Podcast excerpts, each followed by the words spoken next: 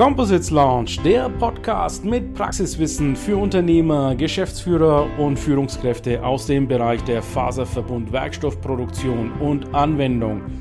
Wir präsentieren dir regelmäßig Innovationen und anwendungsspezifisches Know-how, das deine Leichtbau- und Festigkeitsanforderungen löst. Präsentiert von deinem Host Ilkay Özgesolu aus Bayreuth.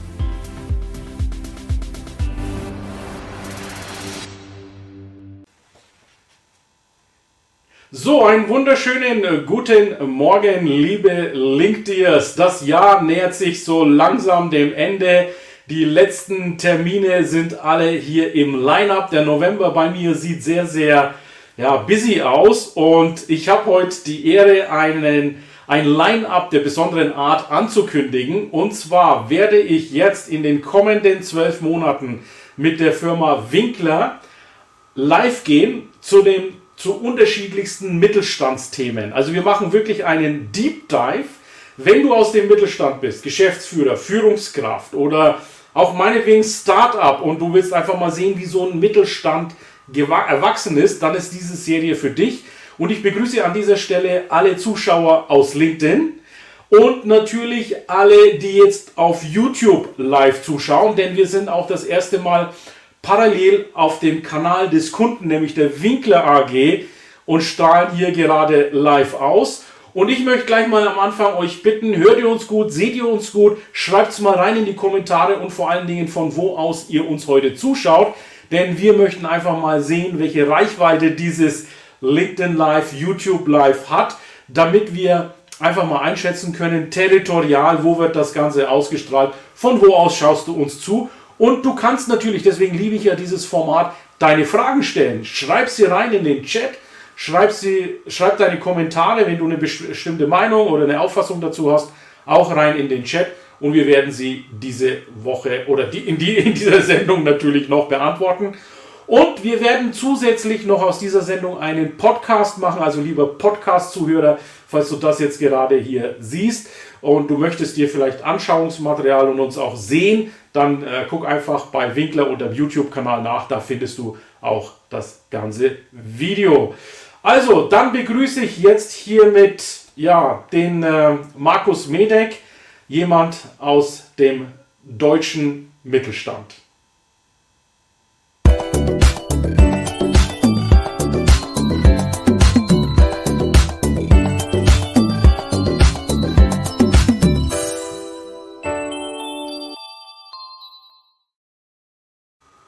Ja, wunderbar. So, das war also unser Intro-Trailer.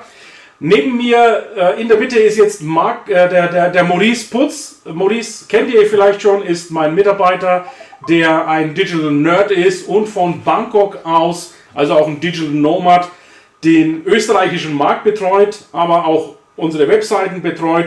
Und heute unterstützt er uns, wie bei den auch den letzten drei, vier LinkedIn Lives, unterstützt er mich bei der Produktion dieses LinkedIn Lives oder YouTube Lives, indem er die Szenen, die Banner und all diese Dinge mitmanagt, damit ich mich voll auf das Gespräch mit Markus konzentrieren kann. Vielen Dank, Maurice, dass du das übernimmst. Gerne. Gut, dann komme ich jetzt zu Markus Medek. Ich habe gesagt, jemand aus dem Mittelstand. Ich muss das natürlich noch mal ganz kurz ausführen. Jemand heißt ganz besonders aus dem Vorstandsmittelstandsbereich. Wir kommen gleich auf diese Sondersituation mit der Winkler AG, ist ein Mittelstandsunternehmen, ist aber eine Aktiengesellschaft. Und Markus Metek ist der CF, CFO und im Vorstand von dieser AG.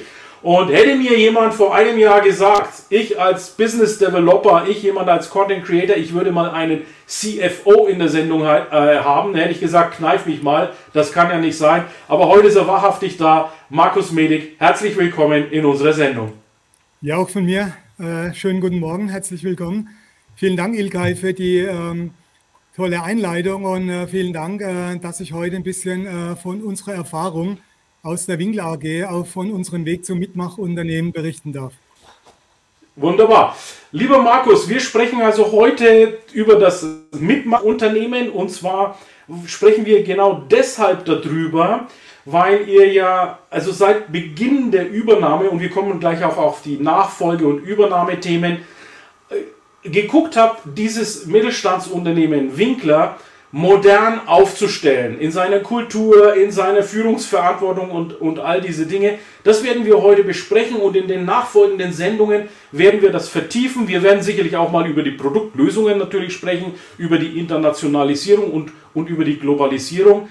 Markus, meine erste Frage wäre, als ihr die, die, diese Winkler AG, wir haben ja mit Andreas Zenner, dem Vorstandsvorsitzenden der Winkler AG, bereits über die Nachfolge dieses MBOs gesprochen, also des Management Buyouts.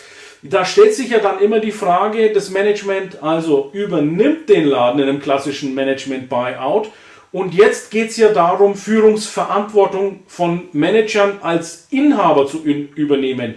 Wie ist dieser Prozess gelungen und vor allen Dingen, Markus, würde mich interessieren, wie hast du dich in dem Moment eigentlich gefühlt? Ja, ist eine spannende Frage. Also ich kam 2004 ins Unternehmen, damals klassisch als Angestellter, kaufmännischer Leiter, Prokurist, als Nachfolger von Frau Winkler. Äh, der, mein Kollege, der Andreas Senner, kam 2006 als Geschäftsführer und Nachfolger von Herrn Winkler. Wir waren eigentlich als Führungskräfte von Anfang an dabei, uns ähm, nicht nur mit strategischen Fragen zu beschäftigen, mit dem Produkt, mit dem Markt, sondern wir haben schon von Anfang an einen hohen Stellenwert dem Thema Unternehmenskultur gegeben. Ja. Was äh, zeichnet ein Unternehmen aus? Was zeichnet äh, Winkler aus? Was zeichnet die Menschen aus bei Winkler? Warum arbeiten die Menschen? Wo macht es einen Unterschied, warum man hier arbeiten sollte? Und das war für uns eigentlich der Überbau, um da auch äh, einen gemeinsamen Weg zu bestreiten. Wir hatten dann im Zuge des von dir angesprochenen MBOs, ja, wurden wir dann vom Angestellten zum Unternehmer. Du hast dann natürlich nochmal eine ganz andere Verantwortung. Du musst dem Unternehmen eine langfristige Perspektive geben. Wir hatten hier ein klassisches Familienunternehmen, fast 30 Jahre Tradition, mit einem äh, Unternehmer an der Spitze, der eigentlich äh, auf der Zielgeraden war seiner aktiven unternehmerischen Tätigkeit. Das heißt, du machst da auch keine langfristigen Pläne, Gedanken mehr. Und das war dann unsere Aufgabe, nicht nur als neue Unternehmer, sondern ich denke, das sollte man generell, wenn man Führungsverantwortung hat, äh, sich langfristige Gedanken machen. Und wir haben dann auch das Thema Unternehmenskultur ganz hoch auf die Agenda, ganz oben auf der Prioritätenliste angesiedelt, weil aus meiner Sicht auch das Thema Unternehmenskultur eigentlich der Überbau ist für alles andere, was dann kommt. Ja, ja ähm, weich mal bitte meiner Frage nicht aus. Wie hast du dich gefühlt vom Angestellten zum Unternehmer?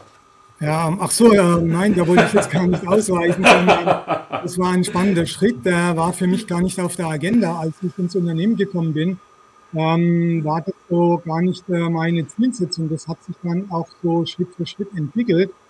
Und es war auch eine spannende Reise. Du stehst ganz anders in der, in der, in der Haftung. Du stehst ganz anders in der Verantwortung. Wir hatten damals 40 Mitarbeiter. Ähm, wir haben heute 80 Mitarbeiter. Ähm, du hast Verantwortung für die Mitarbeiter, die haben Familien, die machen Pläne, die vertrauen den Leuten an der Spitze, die verlassen sich auf dich und das spürt man schon, äh, insbesondere auch in schwierigen Phasen. Hast du da in leichten inneren Druck verspürt, gerade als CFO, der ja wirklich auf Einhaltung von ja, buchhalterischen äh, Gepflogenheiten, Bilanzrecht, ja, du hast ja jetzt auf einmal mit so vielen unterschiedlichen rechtlichen Dingen auch zu tun. Verspürt man dann Druck, wenn man vom Angestellten Finanz, äh, sagen wir mal, Chef zu, zum CFO wird und auf einmal voll in der Verantwortung steht? Du hast sicherlich einen anderen Druck, äh, den man verspürt. Ich würde das jetzt nicht als, äh, als unmittelbar belastend äh, sehen, aber wie gesagt, du stehst ganz anders in den Haftungsfragen. Du bist äh, Du repräsentierst das Unternehmen nochmal anders nach außen. Du bist mit den Banken, mit den Finanzpartnern im Dialog. Und äh, wenn du den CFO ansprichst, jetzt der AG, ich sage immer in meinem Herzen oder in meiner Brust schlagen eigentlich zwei Herzen. Ich bin einmal der CFO einer, einer AG. Gleichzeitig ist auch für mich das Thema Personal, Unternehmenskultur eine Herzensangelegenheit und die gilt es natürlich auch immer im, im Einklang zu bringen. Mhm. Okay, wunderbar. Also vielen Dank für die, die Einsichten, äh, lieber Markus, in, de, in deine Gefühlswelt, ja, die da, da bei, der, bei dem Transit, ja, ist ja nicht bös gemeint. Ich will einfach nur ja. auch natürlich den Menschen spüren, ja, und die Situation rübergeben, damit die Leute so ein Gefühl dafür bekommen, wie ist denn das? Ja, für dich, Markus, ist es ja Jahre her und das ist alles vergessen. Aber ich kann mir vorstellen, wenn du dich in diesen Moment zurückversetzt, dass da doch innerlich äh, schon gewisse Gefühle aufkamen, wo du sagst, ja, muss ich mir das jetzt wirklich äh, so geben, aber am Ende lohnt sich's ja und ihr habt ja da ein fantastisches Unternehmen auch aufgebaut, deswegen feature ich das auch äh, sehr, sehr gerne mhm. hier in, äh, in LinkedIn und auf YouTube gemeinsam mit euch. So, lass uns dann mal von dem MBO, also wer den MBO, diesen Prozess mal äh, sich näher anschauen möchte, ich habe ein LinkedIn Live beziehungsweise ein Video haben wir gemacht mit Andreas Zenner, das könnt ihr in den YouTube-Kanal sehen. Lass uns mal vom MBO dann in die Umsetzung reingehen. Ähm, du hast ja die Frage gestellt, äh, jetzt vom Personal her, was würde denn zu dem Unternehmen passen? Diese Frage, wenn du dich jetzt stellst, wenn du dir diese jetzt stellst, von der Führungsverantwortung her, welche Führungsverantwortung passt in dieses Unternehmen? Wie bist du mit Andreas Zenner da übereingekommen, dass ihr dieses Mitmachunternehmen macht und mit welchem Ziel? Was habt ihr euch da dabei gedacht? Ja, wir sind ähm, was haben wir uns dabei gedacht? Wir wollten ein Umfeld schaffen, in dem wir uns selber wohlfühlen, ja, äh, mhm. das auch uns antreibt, was auch uns motiviert. Ja. Wir wollten äh, ein Umfeld schaffen, in dem man seinen Beruf äh, ja, sich verwirklichen kann, in dem man sich ja auch ausleben kann, in dem man gestalten kann, in dem man sich äh, äh, Perspektiven aufbauen kann, in dem man sich entwickeln kann, in dem man offen ist für Neues, in dem man ein wertschätzendes Umfeld hat, in dem man respektvoll miteinander umgeht, ja, und einfach auch als, als Mitarbeitender mit, gemeinsam mit dem Unternehmen wachsen kann, sowohl fachlich als auch persönlich. Ja. Und das hat uns eigentlich angetrieben, hier als, als Überbau dem Unternehmen zu geben, der dem Unternehmen eine Perspektive zu geben, den Menschen eine Perspektive zu geben. Wir hatten äh, zu dem Zeitpunkt, als wir hier gestartet sind, hatten wir schon äh, sehr viele langjährige Mitarbeiter. Wir hatten Mitarbeiter, die waren 15, die waren 20 Jahre im Unternehmen. Und da galt es dann natürlich auch erstmal ein gemeinsames Verständnis zu entwickeln für den neuen Weg. Ja, warum wollen wir jetzt Dinge äh, verändern? Warum wollen wir jetzt vielleicht auch mehr, mehr, mehr, mehr, mehr Ambitionen ins Unternehmen hereinbringen? Ja, und das war sicherlich auch nicht immer ein einfacher und kein leichter Weg. Mhm. Jetzt müssen wir vielleicht an der Stelle ein bisschen Background noch geben zum Winkler AG selber. Ihr seid ja ein Produktionsbetrieb ja. Weiterverarbeiten von Materialien wie Glasgewebe, beschichtete Glasgewebe. Ihr habt sogar eine elektrische Abteilung, Elektronik-Devices werden bei euch mit hergestellt.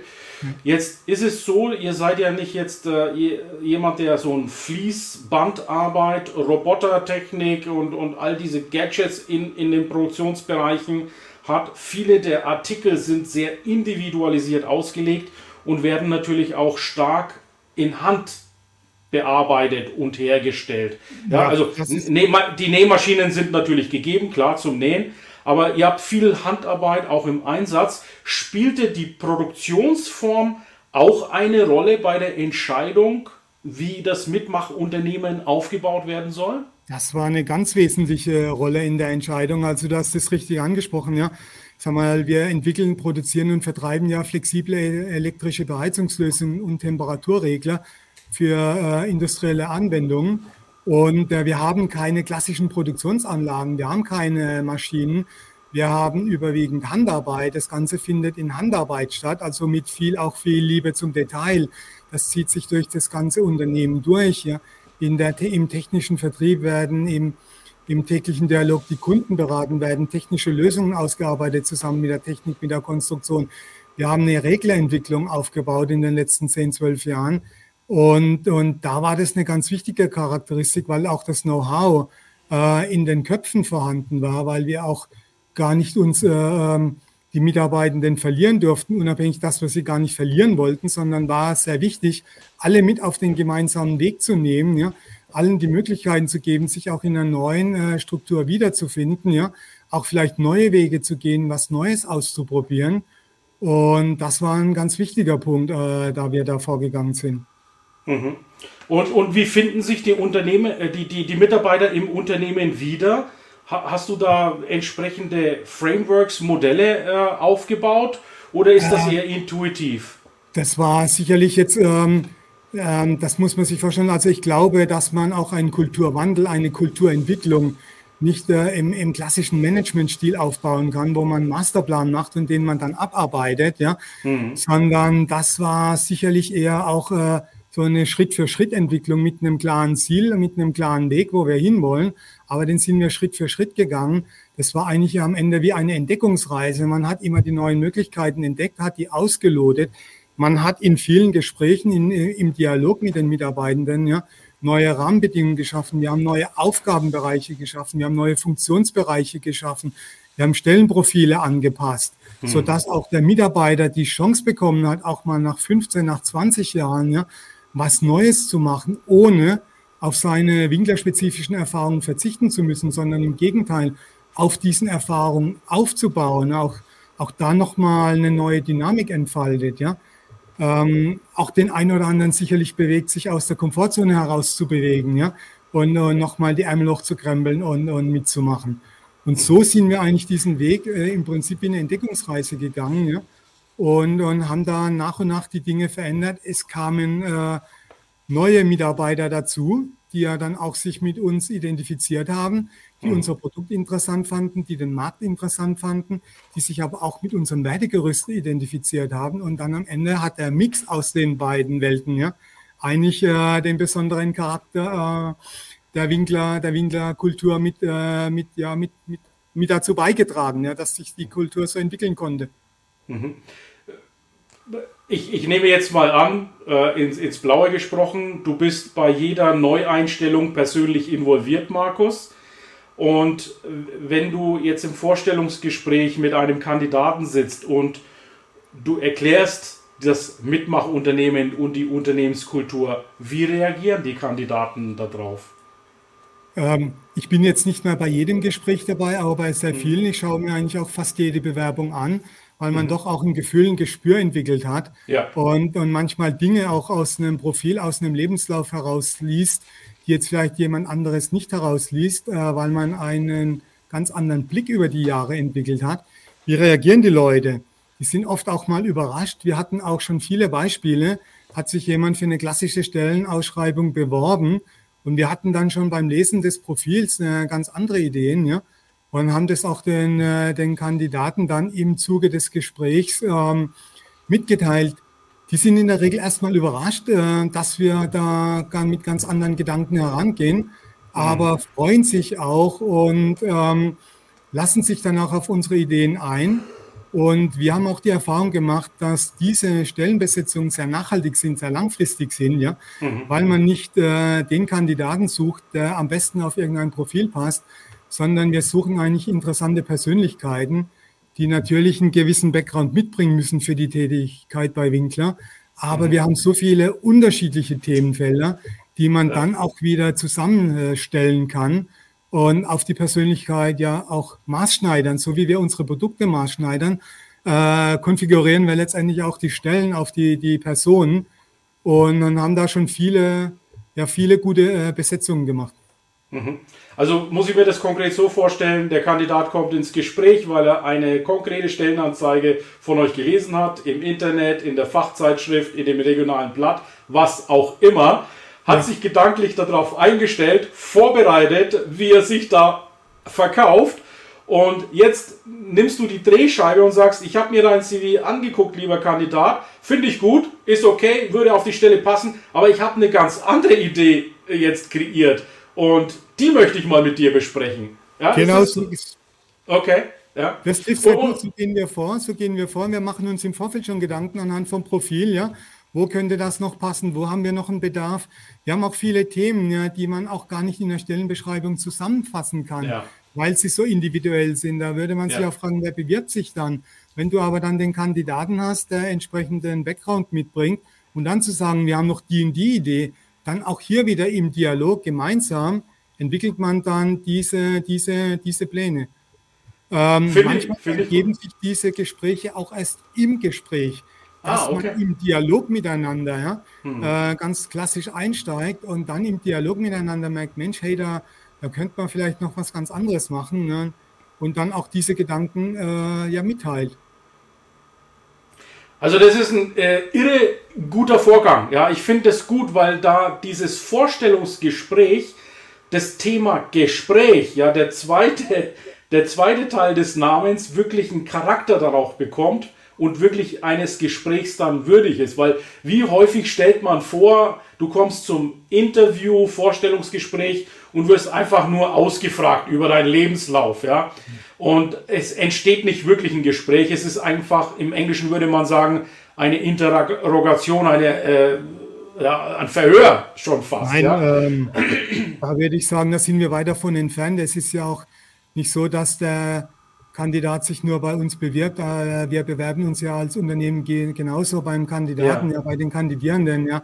Äh, wir wollen ja äh, in diesem Gespräch herausfinden, ob wir zusammenpassen, ob wir eine gemeinsame Schnittmenge haben, ob wir ein gemeinsames Verständnis haben für das, was uns beide antreibt. Ja. Mhm. Wir wollen ja am Ende des Tages auch eine, eine langfristige äh, gemeinsame Reise, eine gemeinsame Partnerschaft starten. Ja. ja. Und da ist es kein Verhör, im Gegenteil. Wir, wir zeigen uns da sehr offen als Unternehmen. Wir reden auch über, über alles, was uns beschäftigt. Wir reden auch nicht nur über die Dinge, die hier gut laufen, wir reden auch über die Dinge, die vielleicht nicht so, so toll laufen, weil die kann man ja dann auch gemeinsam anpacken und äh, äh, gemeinsam gestalten. Äh, wir, wir bieten den, äh, den Kandidaten an, dass sie auch mal Zeit im Unternehmen verbringen, dass sie mal reinschnuppern dass sie mal das Unternehmen kennenlernen, dass sie das Unternehmen im Leichtbetrieb mal kennenlernen, ja, mhm. können in die Abteilungen gehen, können sich auch in den Abteilungen frei, frei bewegen, sind mit den Mitarbeitern direkt im Kontakt, ja, wo sie sich unmittelbar auch Informationen aus erster Hand holen können, ja, ohne dass wir als Vorstand, ohne dass die Personalabteilung mit dabei ist, sondern sie sind im Gespräch mit ihren potenziellen Kollegen und hören von denen ungefiltert, äh, wie, wie, wie bei Winkler so die, die Arbeit läuft. Ja, sehr gut. Jetzt ist ja LinkedIn auch noch immer noch natürlich ein Job- und Recruiting-Portal. Das heißt, wir haben natürlich hier auch Zuschauer, vielleicht auch aus der Winkler-Umgebung ähm, oder aus dem Marktumfeld. Du hast gerade gesagt, Markus, du kannst aus einem CV, aus einem Lebenslauf, aus einer Bewerbung Dinge herauslesen, die vielleicht der Abteilungsleiter oder jemand, der jetzt nicht ständig Gespräche führt, herauslesen. Kannst du mir mal ein Beispiel geben? Was, was würdest du aus einer, oder wo, wo hast du mal was rausgelesen, wo du sagst, na, da hat der Bewerber jetzt gar nicht weiter, wirklich, ist wirklich gar nicht darauf weiter eingegangen, aber ich finde es total interessant, diesen, diese Eigenschaft, diese Fähigkeit, diesen Wesenszug, den er da hat, irgendwo in einem Nebensatz oder aus dem CV heraus, den du nutzen könntest. Hast du da mal so ein Fallbeispiel? Und was wäre, du bist ja jetzt ein alter Hase, ne? jetzt zapfe ich mal so dein Wissen und dein Können ab. Was wäre so dein ultimativer Tipp für jemand, der sich bei einem Gewerbebetrieb, produzierenden Industriebetrieb bewirbt? Beispiel habe ich da, ja, da fällt mir ein, auch ein gutes Beispiel ein. Wir hatten vor Jahren mal eine Bewerbung für die Stelle eines Produktionshelfers. Ja. Und da habe ich mir die Bewerbung angeschaut. Es war ein junger Mann, äh, Top-Ausbildung äh, an einem Institut, aktuell, also zu dem damaligen Zeitpunkt, äh, parallel in einem nebenberuflichen Studium. Und ich denke, was will der bei uns als Produktionshelfer? Äh, klassisch würde man die Bewerbung abschreiben, überqualifiziert. Ich habe ihn eingeladen und wollte ihn einfach mal kennenlernen, was ihn motiviert hat. Jetzt hat er ihn motiviert, eben um sich auf sein Studium zu konzentrieren, hat er einfach eine, nochmal einen Job gesucht, äh, natürlich äh, um Einkommen zu erzielen und das Studium abzuschließen und dann neu durchzustarten. Dann haben wir uns kennengelernt und haben diese Informationen herausgefunden. Dann haben wir eine neue Stelle geschaffen. Ja. Wir hatten dann bei uns im, im Projektmanagement in den Silikonprodukten, ja, da hatten wir, da hatten wir, da hatten wir niemanden. Da haben wir ihm das angeboten. Da hat er sich sofort äh, wohlgefühlt und hat es angenommen. Er hat dann eine entsprechende Station im Unternehmen durchlaufen. Er hat die Führungsverantwortung übernommen und leitet heute die ERP-Einführung mit seinem Background. Ja. Das ist für mich eigentlich ein Beispiel, wo man klassisch sagt, nein, ähm, passt überhaupt nicht auf die Stelle. Ich aber mhm. sage, warum bewirbt er sich? Den will ich einfach mal kennenlernen. Am Ende führt man ein Gespräch und erkennt dann, passt man zusammen oder nicht. Mhm. Und so sind wir aber auch intern vorgegangen, wo wir einfach äh, Möglichkeiten gesucht haben, wo wir Qualifikationen abge, äh, abgerufen haben, die wir dann in andere Bahnen gelenkt haben. Ja. Mhm. Dein Tipp, ein, zwei Tipps für die Bewerber, die sich bei der Industrie bewerben? Die, die Bewerber, die sich bei uns bewerben, äh, insbesondere bei uns, die sollten offen sein, die sollten neugierig sein, die sollten eine hohe Eigenmotivation auch mitbringen, die sollten einen Unterschied machen wollen, die sollten was gestalten wollen, die sollten auch Freiheiten mögen, auch mit den Freiheiten umgehen können mhm. und äh, mit uns gemeinsam sich auf die Reise machen und langfristig äh, ja, Pläne umsetzen. Also so ein klassischer 9-to-5-Job, wo der Chef dir jeden Tag den, den Workflow vorlegt und alles vorgibt, standardisiertes Prozess, Prozesse in Beton gemeißelt sind. So ein Kandidat ist eher nicht so, der tut sich, äh, der tut sich schwer, ja. Der tut sich eher schwer in unserem Umfeld. Ja. Wir haben ein sehr aktives, ja. dynamisches Umfeld, auch ja. einen sehr großen Umbruch die letzten Jahre vollzogen. Wenn ich vorhin haben wir darüber, eingangs haben wir darüber gesprochen, wie wir gestartet sind, ja. Man muss jetzt mal den Weg der letzten Jahre, vielleicht mal 15 Jahre nehmen, ja. Wir haben in diesen 15 Jahren die Mitarbeiteranzahl verdoppelt. Wir haben den Umsatz vervierfacht. Wir haben äh, natürlich Prozesse entsprechend angepasst. Wir schaffen neue Strukturen, wir schaffen neue, äh, neue Rahmenbedingungen, aber die gilt es gemeinsam äh, mit, mitzugestalten, mitzuentwickeln. Man kann sich da auch einbringen, auch gerade wenn man von außen kommt, hat man ja auch nochmal einen anderen Blick auf viele, auf viele Themen, profitiert von seinen Erfahrungen und, äh, und kann hier mitgestalten. Also wie du sagst, äh, reine Dinge abarbeiten, da wird man sich eher schwer tun. Da ist bei mhm. uns zu viel Leben, zu viel Dynamik äh, im, im Unternehmen. Ja, das kommt natürlich auch aus dem Marktumfeld. Daran kann man natürlich erkennen, dass ihr sehr marktorientiert arbeitet. Wenn jetzt die Projekte reinkommen und der Kunde ein spezielles Anwendungsproblem hat, will er natürlich auch eine entsprechende Lösung haben. Und diese Lösung kann man ja nicht alles im Vorfeld schon irgendwo in, in Stein gemeißelt präsentieren, sondern dann, dann kommt, die Köpfe müssen zusammengesteckt werden und zwar über die verschiedenen Funktionen hinweg, von der Entwicklung über den, den Betrieb, die Führung ist da mit dabei, der Projektleiter ist da mit dabei, da, da ist natürlich sehr viel kreative ja, Haltung auch gefragt. Und jemand, der jetzt am, äh, am Tisch arbeitet, der hat natürlich auch nochmal eine Sichtweise, die ganz wichtig ist bei der Präsentation der Lösung. Sehr gut, vielen Dank, Markus, für Phase 1. Wir haben jetzt mal dieses Mitmachunternehmen präsentiert und die Idee des Mitmachunternehmens. Wir haben auch gesehen, welche Ergebnisse dadurch machbar sind. Ihr habt ja eine fulminante, einen fulminanten Weg hingelegt, ja, mittlerweile 80 Mitarbeiter und dem Wachstum sind ja keine Grenzen gesetzt. Ich möchte kurz die Situation jetzt mal nutzen, kleinen Break machen. Wir gehen mal kurz auf die Zuschauer ein, die ihr da so zahlreich mit dabei seid. Wir freuen uns, dass ihr heute hier zuschaut. Wir sprechen gerade mit dem CFO Markus Medek über das Mitmachunternehmen, ein Beispiel aus dem deutschen Mittelstand. Und ich würde mal ganz kurz den Maurice zur Bühne holen. Und Maurice, was für Kommentare und Fragen gibt es denn aus der Community, beziehungsweise wer ist denn alles so dabei? Gut, also. Das wäre unser erster Zuschauer.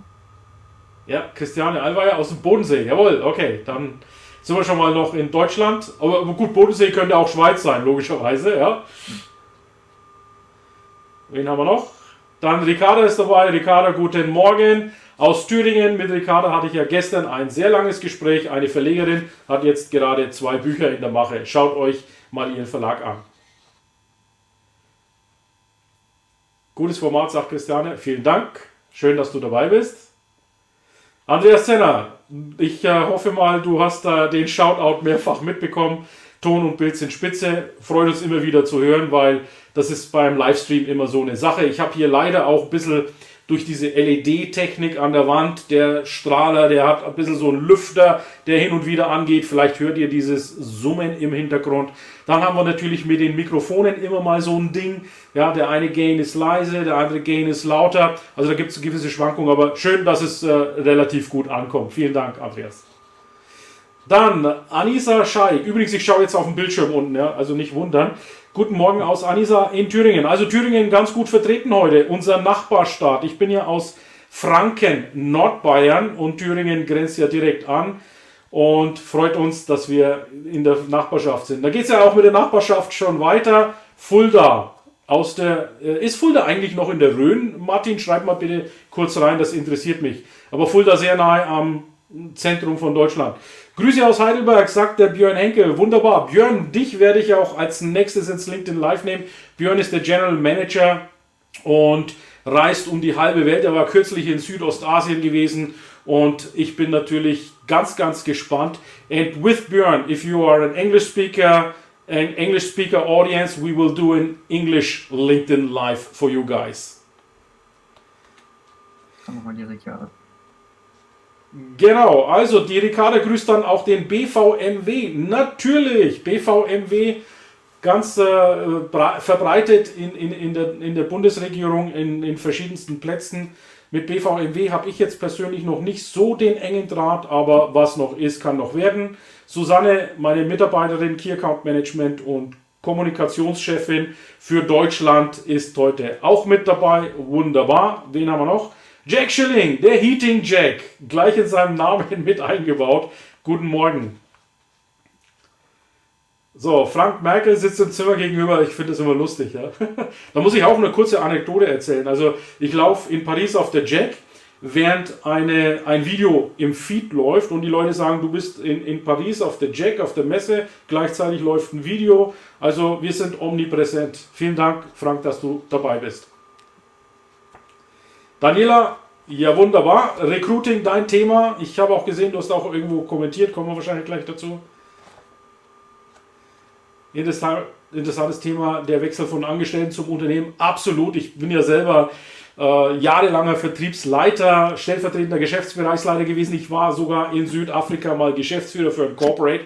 Und dann von einem Angestellten, selbst wenn es ein leitender Angestellter ist, in wirklich eine verantwortungsvolle P und Gewinn und Verlust, Verantwortung reinzukommen, ist nochmal eine andere Nummer. Habt ihr gut gemeistert jetzt im Nachgang? An der Stelle unbedingt der Wechsel. Jawohl, da findet auch intern Chat statt, finde ich gut. Unterstützt euch gegenseitig, schreibt euch an. Ja. Gehen wir es jetzt mal schnell durch. Ich denke, ähm, ja. dass wir äh, gleich in Phase 2 reinkommen. Gibt es noch irgendwelche Fragen aus der Community, insbesondere Fragen oder Mhm. Ich sehe gerade Julia also Baumgärtner. Mhm.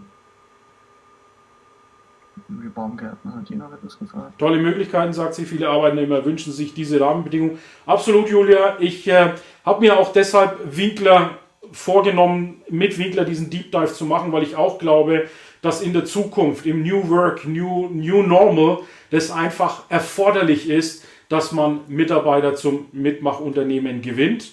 Dann sagt mhm. äh, Daniela, Mitmachunternehmen, der Name scheint das Programm zu sein. Absolut. Okay. Gibt es noch irgendwelche anderen Fragen unten drunter? Ansonsten mache ich jetzt gleich weiter mit dem Markus. Fragen nicht nur Lobeshymnen. Okay, also viele, viele Lobeshymnen. Stellt mal bitte eure Fragen für den Markus. Ja, Markus Medik ist heute für euch dabei. Markus ist auf jeden Fall, danke erstmal Maurice, dann hole ich Markus wieder rein. Markus ist nämlich ein CFO, ein alter Hase im Bereich Finanzen. Und ja, den könnt ihr heute alles. Ja, Markus. Vielleicht darf ich noch eine Anmerkung machen, weil gerade der Frank Merkel auch eingeblendet war. Ja. Das ist auch ein sehr gutes Beispiel auch für eine interne ähm, ja, Weiterentwicklung. Äh, der Frank Merkel ist auch ein sehr langjähriger Mitarbeiter, der seit fast 30 Jahren jetzt im Unternehmen ist. Bravo. Als wir damals gemeinsam gestartet sind im Unternehmen, war er der verantwortliche Betriebsleiter und hatte auch äh, die Verantwortung für das Qualitätsmanagement. Ja? Mhm. Und dieses Fable auch für Qualitätsmanagement, für Normen, für Richtlinien, ja, da haben wir dann auch gemeinsam äh, uns zu Nutzen gemacht, zu eigen gemacht, ja. Und er hat mit uns dann auch äh, sich ja ein Stück weit neu erfunden, hat einen ganz neuen Bereich aufgebaut, den es bei Winkler vorher noch gar nicht gab. Wir haben exzertifizierte Produkte für explosionsgefährdete Bereiche. Da brauchst du Systemzulassen, da brauchst du Baumusterprüfbescheinigung, da brauchst du ein eigenes Normen- und Regelwerk. Und da sind wir damals bei Null gestartet. Und wir machen heute siebenstellige Umsätze, sind Marktführer und er ist ein anerkannter Experte in der gesamten Branche. Das war auch ein Teil äh, des Weges, was ich vorhin meinte, mit neue Funktionen schaffen, ja, neue Stellenprofile schaffen, auch äh, eine neue Dynamik entfachen, ja. Auch ein gutes Beispiel. Genau, beim Frankreich hätte ich jetzt mal noch eine Rückfrage. Ähm, Maurice, kannst du mal bitte seinen Kommentar einfach mal machen einblenden? Genau, also er sagt einfach mal, einfach mal machen, nicht lange fragen.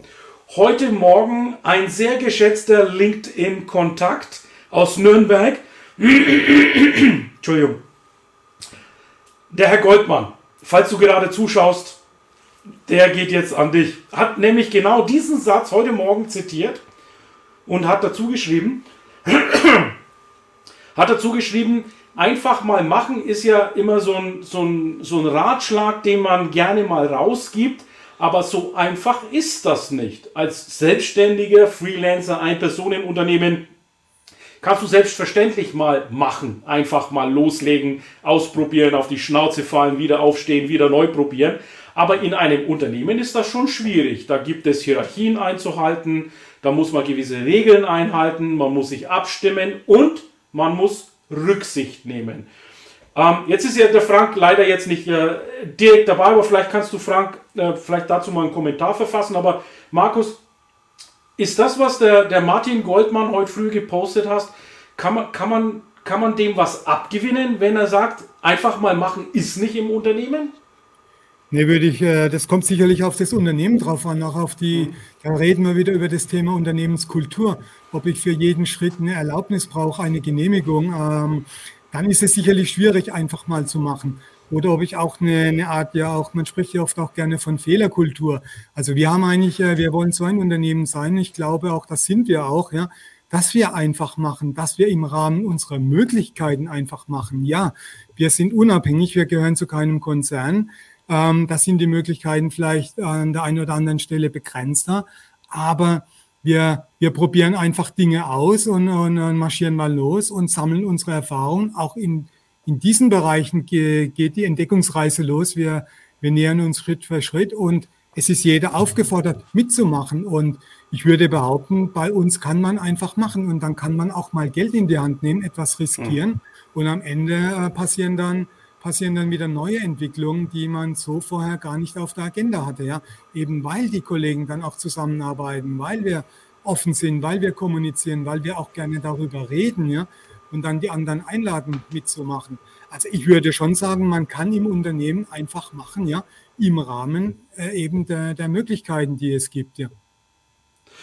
Sehe ich auch so, wo es halt vielleicht schon schwierig ist, wenn es ein Recht berührt, ein Gesetz, dann Natürlich. muss man Obacht geben und wo es die Sicherheit berührt. Also da, da bin ich auch übervorsichtig, wenn jemand jetzt einen Prozess einführt, äh, das möglicherweise Gefahren, also Unfallgefahren birgt, dann lieber wirklich vorher den kompetenten Rat des Arbeitssicherheitsexperten einholen, beziehungsweise vielleicht den Lieferanten einbeziehen. Das sind so Dinge, da ist vielleicht einfach mal machen, nicht ganz Nein. so optimal. Also Sicherheit und Gesetz ist, muss eingehalten werden. Ähm, ich, ich, vermute mal, Arbeitssicherheit ist bei euch auch ein äh, großes Thema, oder? Arbeitssicherheit ist bei uns natürlich auch ein Thema, wie in jedem Unternehmen. Wir haben Sicherheitsbeauftragten, wir haben natürlich auch die Regularien. Und das meinte ich jetzt auch gar nicht. Da, wo Gesetz und Recht be berührt wird, da, macht, da kann man nicht einfach machen, da muss man sich an die Spielregeln halten, ja. Aber was ich jetzt meinte, ist, ähm, dass man Ideen hat, dass man Ideen auch verwirklichen kann, dass man auch mal was ausprobieren kann, dass man vielleicht auch einfach mal was Neues testet, sei das neues Material, sei das neuer Weg, irgendwo ein Produkt zu fertigen. Das meinte ich mit, äh, das kann man einfach machen und da, da sind wir offen und da möchten wir eigentlich auch die Kultur so, so, so gelebt haben, dass, dass jeder auch sich äh, eingeladen fühlt, dass jeder motiviert ist zu machen und dass auch jede pfiffige Idee auch irgendwo Gehör findet, egal von wem sie kommt und, äh, und, und einfach umgesetzt wird. Mal die Frage an die Community. Ich weiß, ich sehe es ja anhand der Kommentare auch, wir haben einige Geschäftsführer, Betriebsleiter hier mit im Chat dabei. Beziehungsweise bin ich auch sicher, wirst du das im Nachgang als Betriebsleiter, Produ produzierender Supervisor oder auch Geschäftsführer mit anhören. Wie ist denn das bei euch, das Thema Mitmachunternehmen, beziehungsweise einfach mal machen? Würdet ihr dem das gestatten? lässt das euer Kontext zu? Würde mich persönlich mal interessieren. Schreibt es bitte während des Lives oder auch gerne nach dem Live in die Kommentare rein. Wir gucken uns das an. Übrigens, dieses Live wird ja auch auf YouTube ausgestrahlt Und wir werden es nochmal auf der Winkler-Seite in LinkedIn auch nochmal ausstrahlen, live on tape quasi. Also diskutiert bitte gerne mit heute Nachmittag, falls ihr jetzt hier später eingeschaltet habt. Heute Nachmittag auf der Winkler-Seite wird ihr dieses Live auch nochmal in voller Länge erleben und natürlich auch im Podcast. Gut, beim Podcast kannst du jetzt natürlich mit uns nicht chatten, aber schreib dem äh, Markus Medek oder mir doch einfach deine Einschätzung zu der ganzen Geschichte dazu und natürlich auch dein Feedback. Maurice, ich sehe gerade, der Markus Sommer hat noch einen Hinweis, technischen Hinweis. Und auf den möchte ich mal ganz kurz gehen, weil das habe ich jetzt tatsächlich übersehen. Und zwar sagt er, es laufen englische Untertitel. Das ist ein Feature, das ist ähm, von LinkedIn vergangene Woche oder vor zwei Wochen bei mir das erste Mal aufgetreten.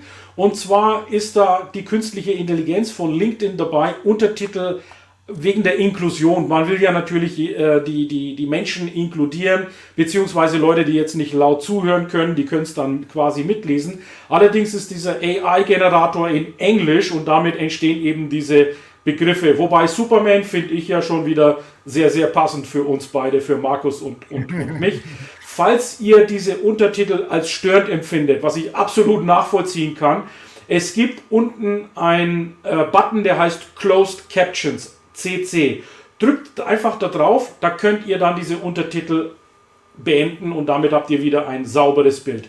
Vielen Dank, Markus, dass du dabei bist.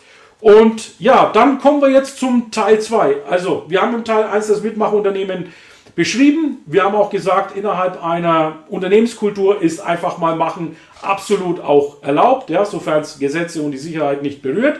Und jetzt möchte ich mit dir, Markus, auf jeden Fall nochmal über die Mitarbeiterbeteiligung sprechen. Das eine ist ja das Mitmachen, ja, diese Kultur, Fehlerkultur, einfach mal machen, was alles dazugehört um den Mitarbeiter einfach auch einzubinden und ihm die Möglichkeit geben, seine Gedanken, seine Kreativität, seinen Leistungsfluss hier mit aktiv einzubringen. Das andere ist jetzt aber, wie beteilige ich ihn daran? Und zwar ist ja das Unternehmen jetzt dadurch auch erfolgreich. Und beim Erfolg gehört es ja natürlich dazu, dass man entsprechend die Mitarbeiter für die Ideen, die er generiert, auch monetär zum Beispiel belohnt, aber nicht nur monetär, vielleicht auch einfach nur ideell belohnt. Wie geht ihr da, da vor? Äh, habt ihr da ein Modell dafür entwickelt? Ja gut, wir haben heute, äh, wir sind ja heute als AG, äh, firmieren heute als äh, Winkler AG. Und äh, bis wir eine AG geworden sind, das war jetzt auch nicht der, der Plan, das war auch kein Selbstläufer, sondern das war letztendlich äh, ein langer Prozess äh, aus der aus der Transformation vom Familienunternehmen ja, zum Mitmachunternehmen, zur Winkler AG, ähm, letztendlich diese Kultur, die wir hier versuchen zu leben, die wir hier versucht haben oder die wir in den letzten 10, 15 Jahren etabliert haben, ist eigentlich der Überbau äh, äh, für das Weitere, für die Winkler AG.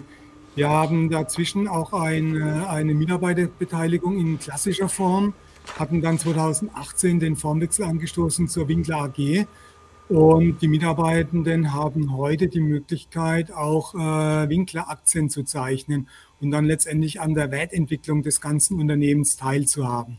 Das, glaube ich, würde jetzt sicherlich zu weit führen, ja, da ins Detail zu gehen. Das ist sicherlich, äh, wo man gesondert drüber sprechen müsste, ja.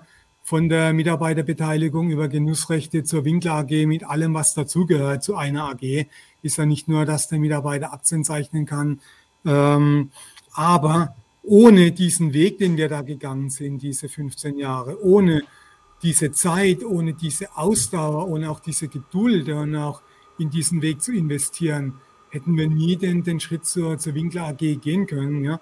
Und das darf man auch nicht unterschätzen. Das Thema Unternehmenskultur ist ein ganz, ganz wichtiger Punkt. Ja? Der muss auch ganz, ganz äh, ganz weit vorne auf der Prioritätenliste äh, liegen bei der Geschäftsleitung, bei der Geschäftsführung. Ja. Das ist eigentlich der Überbau für das Ganze. Ja. Und ohne diesen Kulturwandel ja, hätten wir nie auch so einen erfolgreichen Formwechsel zur Winkel AG äh, vollziehen können. Ja. Mhm. Jetzt sind ja die Aktien nicht frei handelbar. Also ihr seid nicht im Xetra oder DAX oder MDAX oder TechDAX gelistet, sondern das ist ja ein privatrechtlicher rechtlicher Vertrag. Mal angenommen, ihr habt einen Mitarbeiter, der hat sich jetzt Aktien gekauft, wie viel auch immer, auch wenn es nur einer ist oder zehn, er hat ja ein Stimmrecht. Ähm, und, und jetzt steigt er aber aus Winkler aus, beziehungsweise sagt, okay, ich brauche aus Liquiditätsgründen, ich will mir ein Auto kaufen oder einen Urlaub kaufen. Wie kann er denn diese Aktien wieder veräußern? Gibt es da äh, einen Mechanismus dafür oder ist das gar nicht vorgesehen? Doch, es ist absolut vorgesehen, dass man die Aktien auch wieder veräußern kann. Ähm, wir haben durch den Mitarbeiter Nachlass, den der Mitarbeiter beim Erwerb erwirbt, hat eine gewisse Haltefrist. Und wenn diese abgelaufen ist, sind wir jetzt gerade dabei, nach Ablauf der ersten Haltefrist ähm, einen Winkler Aktienmarkt aufzusetzen, wo der Mitarbeiter sein Verkaufsinteresse hinterlegen kann und wo andere Mitarbeiter auch Kaufinteresse hinterlegen können. Und dann schaffen wir die Möglichkeiten, dass Käufer und Verkäufer zueinander finden. Ja. Aber unabhängig davon äh, gibt es da immer ganz andere Möglichkeiten. Wenn ein Mitarbeiter das Unternehmen verlässt, muss er die Aktien gar nicht verkaufen. Dann darf er natürlich Winkler Aktionär bleiben ne? und auch mhm. weiter an der Wertentwicklung teilhaben. Er hat ja auch seinen Beitrag dazu geleistet. Wenn er, wenn er eine schnell, schnelle Liquiditätshilfe braucht, gibt es auch immer noch Möglichkeiten, je nach Größenordnung über, über ein Mitarbeiterdarlehen. Also wir sind dabei, ähm, da entsprechenden Aktienmarkt aufzusetzen. Die Möglichkeiten sind da. Der Mitarbeiter kann die Aktien verkaufen. Ähm, sollte die aber allerdings nicht verkaufen, sondern eine Mitarbeiteraktie ist ja auch kein kurzfristiges Investment, wo ich mal heute reingehe und morgen wieder rausgehe. Eine Mitarbeiteraktie ist ja eigentlich auch, auch ein, ein langfristiges Investment, ja, mhm. wo ich meinen Teil dazu beitrage, wo ich mit meiner Arbeit, mit meinem täglichen Engagement im Unternehmen auch dazu beitrage, ja, dass ich nicht nur jedes Jahr eine ordentliche Dividende bekomme, sondern auch ähm, ähm, die, die, die Aktie im Kurs steigen kann. Wie muss ich mir das jetzt als äh, Aktionär vorstellen? Äh, ich vermute mal, es gibt jetzt nicht bei der Sparkasse oder Raiffeisenbank ein Depot, was ich eröffnen kann, wo da diese Aktien drin liegen. Sind das richtige Namensaktien, wie man es noch von früher kennt? So ein, so ein Schein, wo der Name dann draufsteht? Oder wie, wie stellt wir haben jetzt keine, keine Aktien, die wir aushändigen. Es gibt äh, ja, wir hatten das die ganzen Jahre über Kapitalerhöhungen gemacht. Ähm, mhm. Das Unternehmen hatte ein genehmigtes Kapital, konnte dadurch weitere Aktien ausgeben. Da werden dann Zeichnungsverträge geschlossen.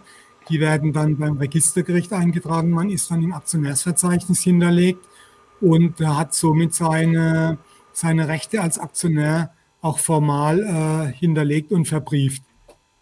Ah, okay. Das ist, äh, macht natürlich Sinn, wenn das jetzt im Amtsgericht noch hinterlegt ist. Das, muss, das, gibt, ja, ja, das gibt ja dann nochmal so ein äh, Gefühl, richtig Inhaber von dem Unternehmen zu sein. Weil bei den Depots, da ist man ja irgendwo virtuell dabei. Ja, ich habe Aktien bei AXA, Airbus, Shell und so weiter, aber ich habe da ja keine Bindung, keinen Bezug dazu. Heute habe ich die Aktien, morgen veräußere ich die, weil ich vielleicht einen anderen dividendenstarken Artikel habe. Aber wenn das jetzt im Amtsgericht eingetragen wird, ist das ja nochmal eine ganz andere Nummer. Also jede Kapitalerhöhung wird im Registerrecht eingetragen, ja. Mhm. Okay, sehr, sehr gut. Ja, dann, Maurice, gibt es äh, von der Community noch Anmerkungen zu, dem, zu den Themen, die wir besprochen haben? Neue Gäste, die sich gemeldet haben?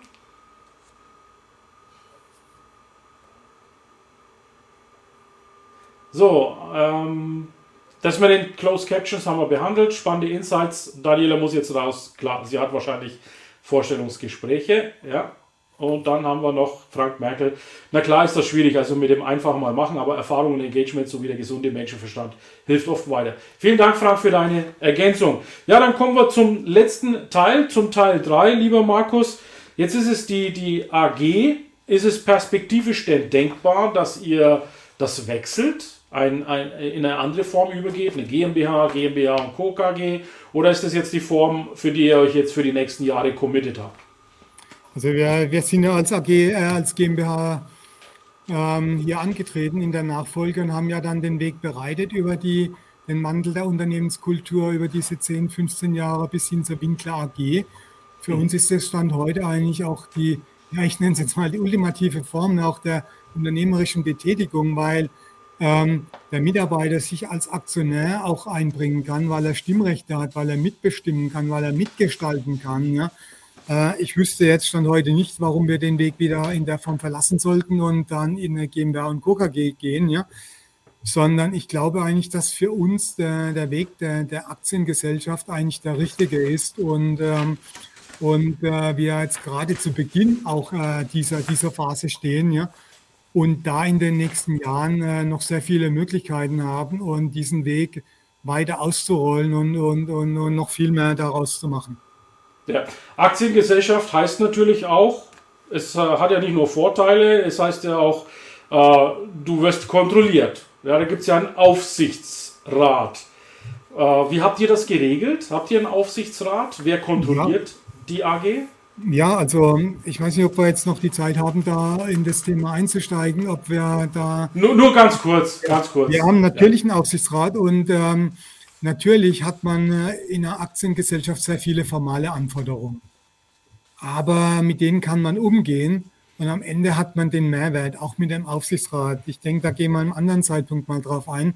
Wir haben einen sehr konstruktiven Aufsichtsrat ich sage immer, der uns wohlwollend kritisch begleitet. Also es sind alles Persönlichkeiten, die teilweise aus der Branche, teilweise auch äh, ähm, äh, sehr erfolgreiche Unternehmer im Management in, in Großkonzernen, ja, die da auch einen entsprechenden Blickwinkel mit einbringen und äh, die mit uns dann die Entscheidungen auch diskutieren. Ja. Natürlich müssen wir die an vielen Stellen freigeben lassen, ja, aber äh, man muss das einfach mal anders sehen. Äh, äh, wir müssen die Entscheidung doch gar nicht zu zweit treffen. Wir, wir erweitern den Kreis der Entscheidungsträger. Wir holen uns Erfahrung, Kompetenz mit dazu und haben doch da eine viel breitere Entscheidungsbasis. Also unterm Strich würde ich sagen, dass die AG bei allen formalen Anforderungen einen sehr, sehr großen Mehrwert bringt. Nicht nur für uns als Vorstände mit der Unterstützung durch den Aufsichtsrat, sondern auch für die Mitarbeitenden der AG, die sich direkt am Unternehmen beteiligen können, die an der Wertentwicklung äh, profitieren können und man wird auch deutlich transparenter. Man mhm. kommuniziert ja viele Dinge. Das haben wir im Vorfeld schon gemacht über die Genussrechtsbeteiligung, über die klassischen Kennzahlen wie Umsatz, Auftragseingang. Wir veröffentlichen die ganze Bilanz. Ähm, die Mitarbeiter hören die ganzen Daten äh, auf der Hauptversammlung. Also man wird auch viel transparenter. Jeder weiß, was gerade passiert und, ähm, und, und kann sich da wiederfinden. Und, und genau dieser Punkt, Transparenz, ist ja, was vielen Mittelständlern abgeht. Also ein bisschen Kritik, vielleicht mal Selbstkritik am Mittelstand, Klein- und Mittelstand. Das ist manchmal gar nicht böse gemeint, sondern das Tagesgeschäft erlaubt es einfach nicht, transparent zu sein. Die Kommunikation fällt unter den Tisch. Da war einfach noch eine Ankündigung, die zu, gemacht werden sollte. Aber bis sie angekündigt ist, hat sich die Situation schon längst wieder anderweitig entwickelt. Und dieser Transparenzfaktor, der überzeugt mich natürlich bei der Aktiengesellschaft absolut, weil du immer wieder angehalten wirst und die Disziplin auch aufbringen musst, weil sonst gehörst du der Katze, würde ich mal sagen, ähm, die, diese Information auch zu teilen und zu veröffentlichen. Also von daher, das ist ein total wichtiger Punkt, finde ich. Und deshalb sollte sich der Mittelstand auch mal neben den klassischen Kapitalgesellschaftsformen wie GmbH, GmbH und Co. Ähm, von Einzelpersonengesellschaften will ich schon gar nicht mehr reden, sich die Aktiengesellschaft mal an, angucken. Natürlich hört sich das sehr komplex an, wenn man hört, okay, der Mitarbeiter muss im Amtsgericht eingetragen werden, es gibt Veröffentlichungspflichten, man hat einen äh, Aufsichtsrat zu installieren.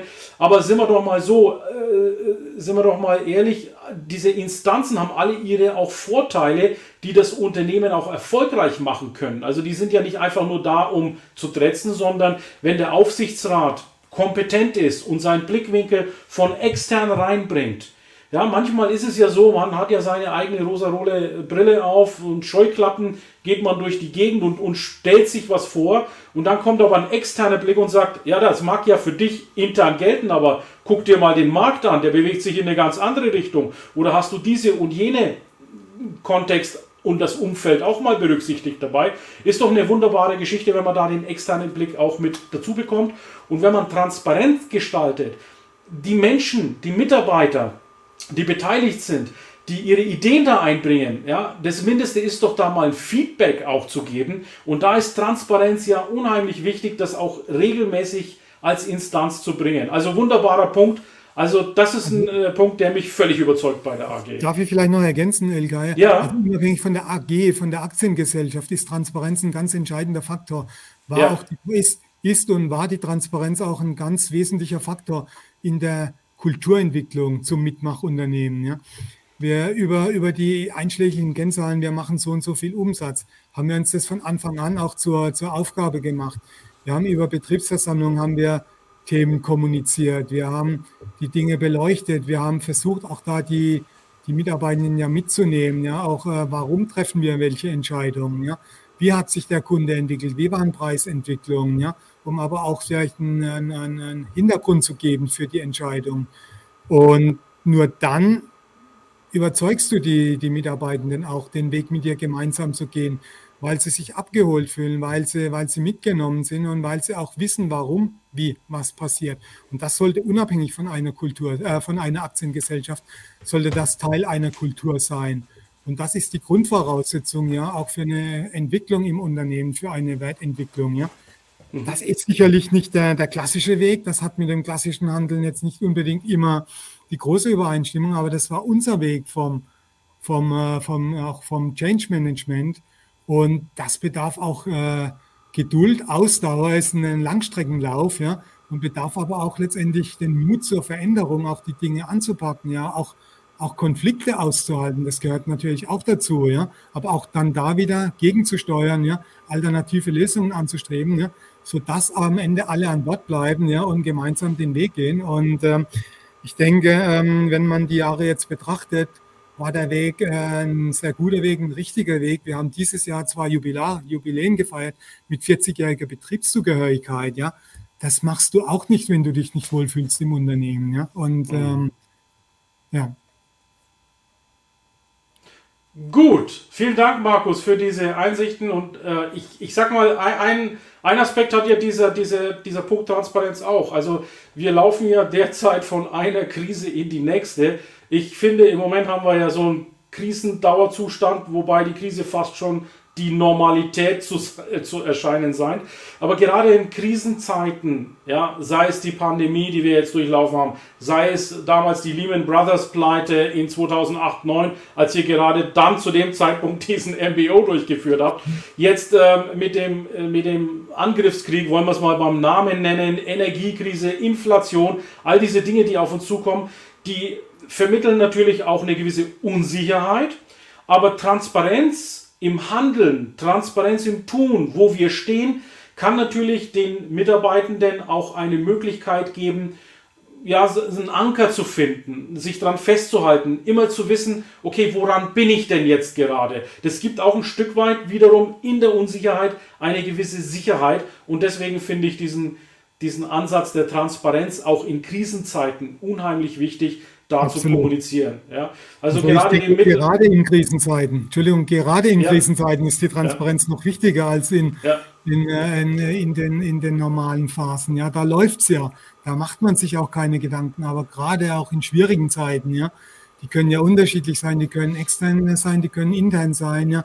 Da ist die Transparenz umso wichtiger, ja, um auch, ähm, um auch jeden, äh, jeden, äh, jeden an Bord zu, zu behalten, ja, um auch äh, in der Unsicherheit Sicherheit zu geben. Ja. Mhm. Okay, gut, dann kommen wir auch zum Schluss. Ich habe jetzt äh, keine weiteren großartigen Fragen im Chat gesehen und ich äh, bedanke mich nochmal bei dir, lieber Zuschauer, dass du hier bei der Sendung dabei warst. Falls du später eingeschaltet hast, ich habe mit Markus Medek, dem CFO und Vorstand von der Winkler AG, gesprochen. Äh, Winkler AG stellt elektrische Beheizungslösungen primär her und zwar alles in-house ausgelegt, designt und produziert. Also von daher wirklich der klassische Mittelstand, den ich so liebe, dieses produzierende äh, Gewerbe. Natürlich haben sie auch Teile, die sie zukaufen, ja, Normteile werden dann zugekauft, aber ansonsten sind es sehr stark individuelle Lösungen. Und ich werde jetzt mit der Winkler AG für die nächsten zwölf Monate, jeden, jedes Monat nehme ich mir einen der Führungskräfte vor und wir sprechen über das Thema Mittelstand, Unternehmertum, Nachfolgeregelung, elektrische Beheizungslösungen, ganz klar gehören auch dazu, Internationalisierung, Globalisierung. Also, falls euch dieses Thema interessiert, folgt mal bitte dem Hashtag Ready to Heat, also ein neuer Hashtag, der jetzt mehr zu, zu Winkler gehört. Und ja, wir freuen uns, wenn du dabei bist. Wie gesagt, es gibt auch eine YouTube-Folge dazu. Wir werden noch einen Podcast dazu erstellen. Der Podcast, wir wollen da ein paar Episoden erstmal vorproduzieren, wird vermutlich in den, in den, also erst im, im Dezember online gehen. Aber von daher, also abonnieren einfach die unterschiedlichen Kanäle. Vielen Dank, dass ihr hier dabei wart. Vielen Dank, lieber Markus, dass du auch äh, hier zur Verfügung gestanden bist, weil das ist ja dann doch schon eine etwas Besonderheit einen CFO im Livestream zu haben, im Interview. Normalerweise sind es ja immer die CEOs oder die CTOs, die über die Lösungen dann sprechen. Aber CFO für mich war das eine Premiere, so wie es für dich eine Premiere war, in einem Livestream aufzutreten.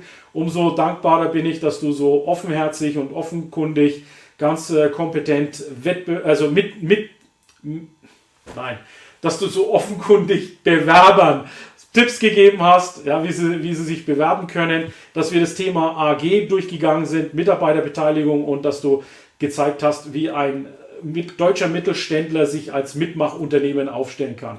Vielen Dank an der Stelle. Markus, du hast das letzte Wort. Zum Schluss frage ich immer nach einem CTA. Was ist ein CTA? CTA ist ein Call to Action, eine Aufforderung zur Tat. Ganz spontan, was soll die Community, nachdem wir hier dieses Live beendet haben, als erstes tun? Was wäre ein guter nächster Schritt? Ja, ich würde einfach sagen, ja, erstmal von meiner Seite auch vielen Dank für das tolle Gespräch, Ilkay. Und ich denke, das Thema AG ist noch lange nicht ausgerollt. Da, da kann man auch äh, eine ganze Sendung mitfüllen. Ja. Hat Spaß gemacht, äh, auch ein bisschen über meinen äh, Arbeitsalltag zu berichten. Ja. ja, was würde ich mitgeben? Ja, auch, dass man aus der Vergangenheit für die Zukunft lernen soll, dass man mit Mut und Entschlossenheit neue Wege gehen soll. Ähm, und äh, neu gestaltet, dass der langfristige nachhaltige Erfolg, äh, zumindest war es bei uns so, das Ergebnis harte Arbeit war in den letzten Jahren, 10, 15 Jahren. Und wenn du sagst äh, Call to Action, ja, dann würde ich sagen, macht die Unternehmenskultur zu eurer Prior 1 auf eurer Agenda. Ähm, das ist der zentrale Baustein und dem ordnet sich alles andere unter, weil nur wenn die Kultur stimmt, nur wenn die Mitarbeiter sich wohlfühlen und wertgeschätzt fühlen, dann kommt alles andere danach.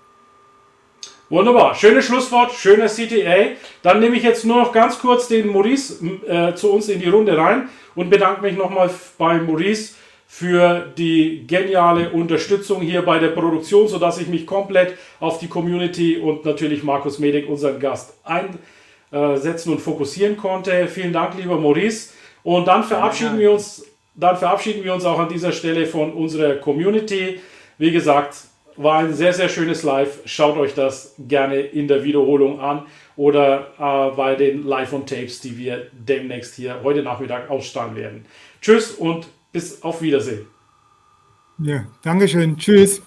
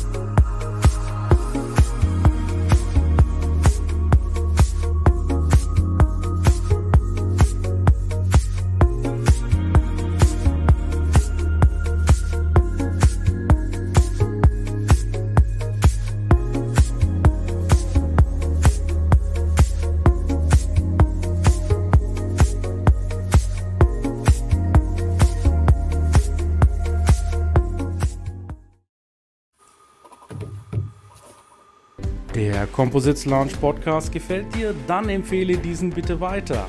Du willst noch mehr Tipps zu Composites oder Sichtbarkeit in LinkedIn? Vernetze dich mit Ilkay Özki Solo auf LinkedIn und trete der exklusiven LinkedIn-Gruppe Composites Launch bei. Dort wirst du dich mit Gleichgesinnten über die neuesten Technologietrends austauschen. Tschüss und auf Wiedersehen!